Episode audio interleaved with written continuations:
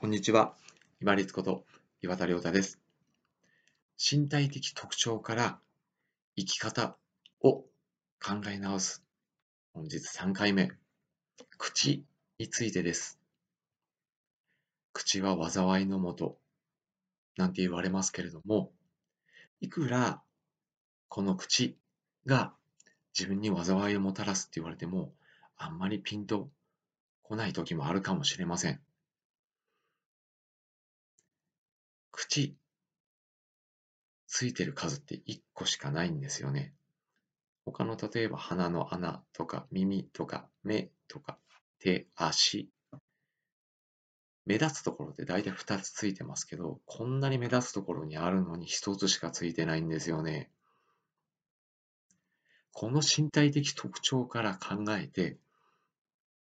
私が、ああ、気をつけなくちゃいけないな、もしくは気をつけているっていうことは、人と会話をする中で、自分はこれだけ知ってるんだぞとか、これだけすごいんだぞっていうのを、口からアピールするっていうのはやめましょう。なぜか。口から言われても、人って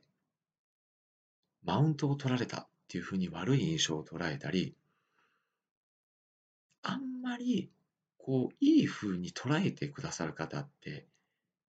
いないんですよね。私自身も他の人が、他の方が口を使って自分をアピールしたり、マウントしようしようとしたときに、いい印象を受けるっていうことが、うーん、ないんですよね。なので、自分を誇示するために口を使うっていうのをやめるとともに、何かを聞かれて持っているものの半分ぐらいをちょっと伝える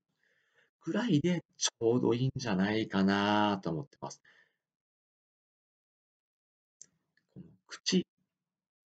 特に先ほど話したように自分がこれだけ実績がありますよとか、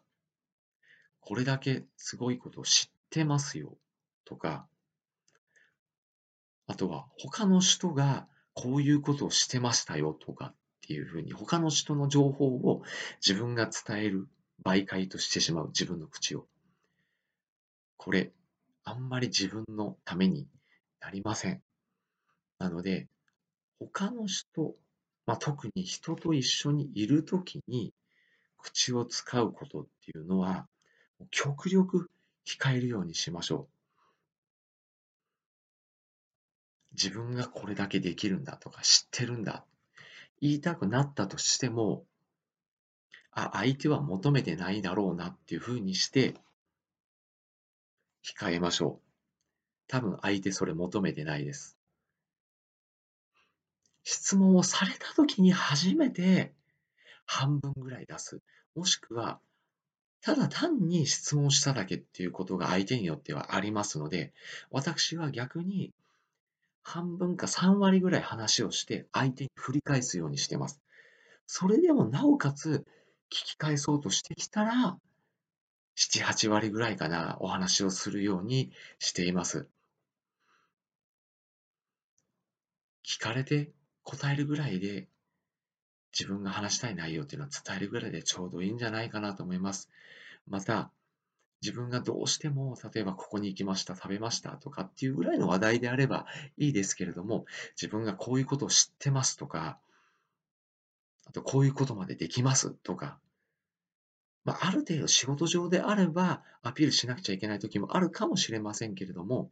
一般的に友人、知人とかの一般的な会話の中で自分がこれができますとか知ってますとかっていうのは言わない方がいいと思います。聞かれて答えるぐらいでちょうどいいと思います。口の数って一つですよね。極力自分が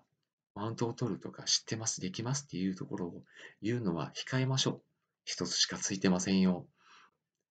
このこの体の身体特徴を肝に銘じて、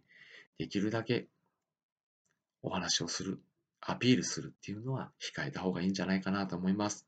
本日もご清聴いただきましてありがとうございました。皆様にとって良い一日になりますように。